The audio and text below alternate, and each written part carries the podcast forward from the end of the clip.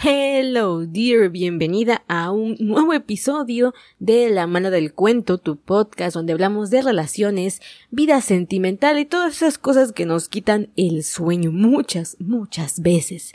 Y bueno, hoy tengo un tema picante, hoy tengo un tema que podríamos decir que es debatible también, vamos a, a llamarlo así, ¿por qué no? Y se trata de esta pregunta que he dejado en el título. ¿Es posible saber si mi pareja tiene tendencia a, por ejemplo, ser infiel o a ser más celoso o a ser menos comprometido con la relación? La respuesta genérica que tengo que darte obviamente es que no. Las personas tenemos un vasto mundo interior que no solamente tiene que ver con quienes creemos que somos o con la coraza que nos hemos puesto para supervivir, sino también con el inconsciente que nos demanda muchísimas cosas, el arquetipo del, del que estamos viviendo, el inconsciente transgeneracional que también es tema ahí de análisis, que es lo que nuestra familia espera y nos ha heredado, o las pretensiones que tenemos acerca de lo que queremos entre comillas, hacer. Así que no, cada persona es un mundo, un universo, le digo yo, y es imposible que un test, que una eh, teoría de la personalidad logre englobar todo lo que habita a la persona. Sin embargo, es también verdad que las teorías de la personalidad han surgido por algo y son bastante eficaces por algo, y ese algo es que, en efecto, se convierten en un mapa, una ruta visible que nos aporta claridad mucho más sencilla, una claridad más sencilla sobre quién somos, cómo actuamos y cómo nos defendemos o interpretamos la vida para vivirla, básicamente. Entonces, eso es el Enneagrama, que ya te he compartido en el capítulo anterior y anterior sobre esta herramienta de autoconocimiento, y cuando uno descubre su eneatipo, que significaría descubrir su personalidad o el arquetipo de personalidad desde el Enneagrama, y descubre también el de su pareja, es muchísimo más sencillo entender cuáles son las áreas de oportunidad que tenemos como pareja, cuáles son las áreas de desastre que probablemente nos puedan llevar a que la relación se termine, pero lo maravilloso del enneagrama también es que nos permite encontrar un área de oportunidad para saber qué tendríamos que hacer para que la relación mejore.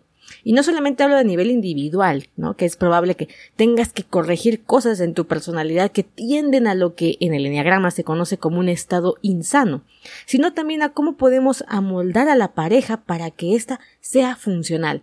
Y bueno, vamos a empezar el episodio porque hoy vamos a hablar de estas características. Cha-cha-cha-chan.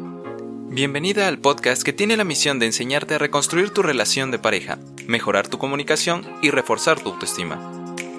Si eres una caperucita con dientes más filosos que los del mismo lobo, este programa es para ti.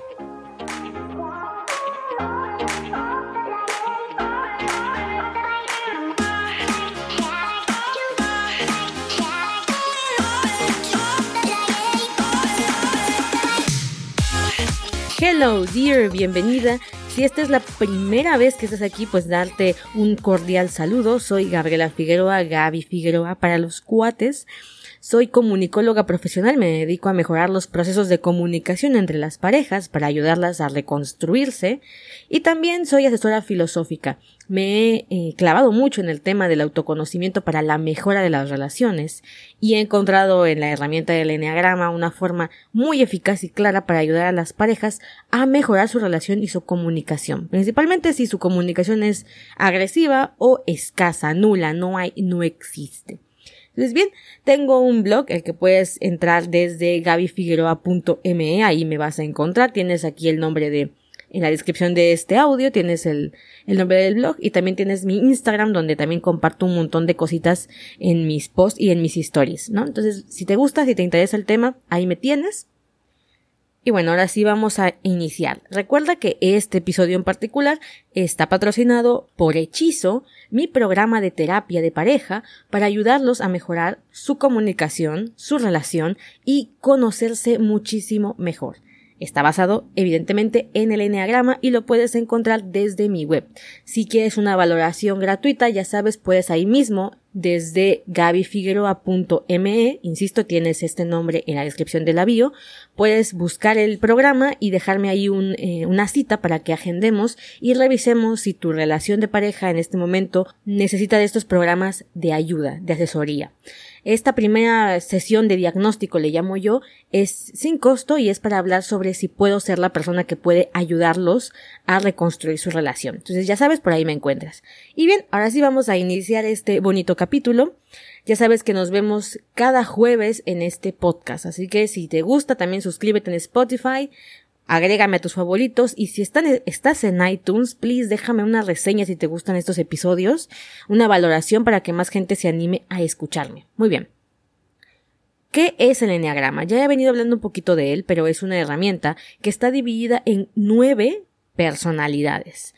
Estas personalidades también se dividen en subtipos. Cada subtipo tiene unas tendencias o unas características. Y si hablamos en términos generales, en el episodio anterior también te contaba que el enneagrama también se divide en una triada, la triada emocional, mental y práctica. La puedes encontrar en el episodio anterior por si no sabes de qué estoy platicando ahorita mismo. Entonces, en total estamos hablando de que hay 27 personalidades, o sea, 27 tipos de persona. Sin embargo, insisto, son nueve en términos generales. Cada una de ellas se divide en tres subtipos. Entonces, es muy común que de repente encontramos a un tipo de personalidad que cuando revisamos los subtipos son muy diferentes uno de otros. Por ejemplo, uno de los casos más llamativos es el eneatipo 6, también conocido como el leal o el soldado, que en su, uno de sus subtipos es extremadamente miedoso y el otro de los subtipos es valiente y aguerrido y atrevido. Entonces, ¿cómo es posible que estas dos personalidades sean parte de la misma? Bueno, es porque el enneagrama está dividido en nueve porque lo que tenemos, digamos, es un común denominador, que lo podemos trabajar como una herida o como un deseo o como una forma de pasión, es decir, algo que lo motiva a este eneatipo a hacer las cosas. Entonces, aunque tiene diferentes subtipos y diferentes formas de manifestarse, la base es la misma. Entonces, bueno, ya te empezaré a hablar más adelante de los nueve eneatipos. Hoy te quiero compartir un poco por qué es importante conocerlos para entender cómo actúa nuestra pareja o cómo somos nosotras mismas. Por ejemplo, es verdad que hay eneatipos, hay personalidades más tendenciosas a la infidelidad. Y esto es algo que a veces nos vendría muy bien saberlo, porque a veces ni uno mismo sabe por qué tiene tendencia a ser infiel. Y ojo, que esto no significa que los demás eneatipos no pueden ser infieles, todos pueden ser infieles. Sin embargo, hay más probabilidades en algunos que en otros. Y además, las motivaciones van a ser diferentes. Por ejemplo, me pongo siempre de ejemplo porque, pues, me conozco mejor. Pero resulta que yo soy un eneatipo 7, también llamado el entusiasta. Y yo siempre tenía dudas respecto a la fidelidad, siempre ha sido un tema recurrente y lo puedes ver en mi podcast, hablo mucho de la infidelidad.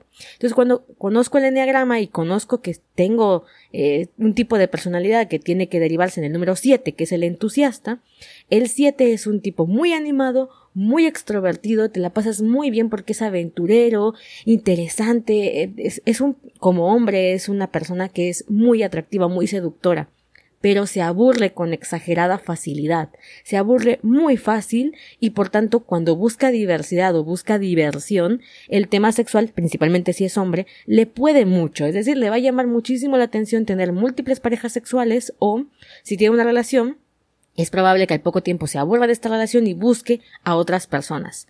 También les da muchísimo miedo el compromiso, ¿Por qué les da miedo el compromiso? Porque sienten que se van a quedar encerrados, que se van a quedar eh, enjaulados, entonces les cuesta muchísimo trabajo dar el paso para comprometerse y probablemente hayas encontrado una pareja de estas en algún momento de tu vida, porque son muy atractivos, porque son muy divertidos, son seductores, son simpáticos, pero también te das cuenta que jamás sientan cabeza, nunca se comprometen, van de aquí para allá, arriba, abajo, no hablan de sus sentimientos.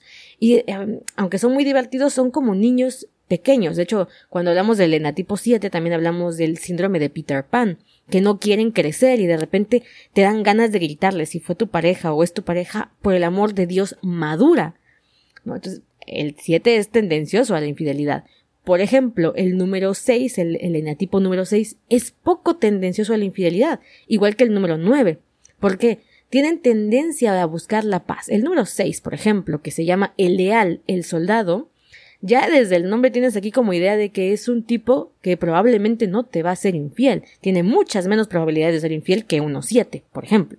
¿Pero por qué? Bueno, porque para el eneatipo 6 lo que más le interesa es la seguridad y pide eso a cambio en su pareja. él está dispuesto a dar toda la seguridad mientras reciba a cambio lo mismo. Entonces, es una vez que encuentran a esa persona con la que se sienten parte de, es decir, ellos consideran que su pareja es un nosotros y todo el mundo, todo el resto de personas son unos ellos, son ajenos a la relación, ajenos a mi vida, forman una, eh, un compañerismo muy leal. ¿Ok? Entonces es difícil que te fallen a menos que tú les hayas fallado en alguna área. Esto, por eso te digo, o sea, a pesar de que todos los eneatipos son posibles de ser infieles, la infidelidad es un tema que está en boca de todo el mundo, no significa que, en esencia, no pueda hacerlo, ¿no? Pero, pero si lo comparamos con otros eneatipos, es menos probable que lo haga. El número 9 también, por ejemplo, es poco probable que sea infiel porque evita el conflicto. Es decir, se va a intentar apartar de lo que genere un problema y si la infidelidad le resulta conflictiva, no la va a intervenir. Sin embargo, también son eneatipos que evaden tanto los problemas que a veces encuentran en la infidelidad una forma de evasión, ¿no? Esto, en vez de enfrentar el conflicto con su pareja, por ejemplo, decidan irse por la tangente en ser infieles y esconderlo todo el tiempo. ¿Qué otro eneatipo es poco probable de ser infiel? El 5. El 5 es un eneatipo que está muy concentrado en un mundo de conocimiento y de aislamiento emocional. No le gusta sentir.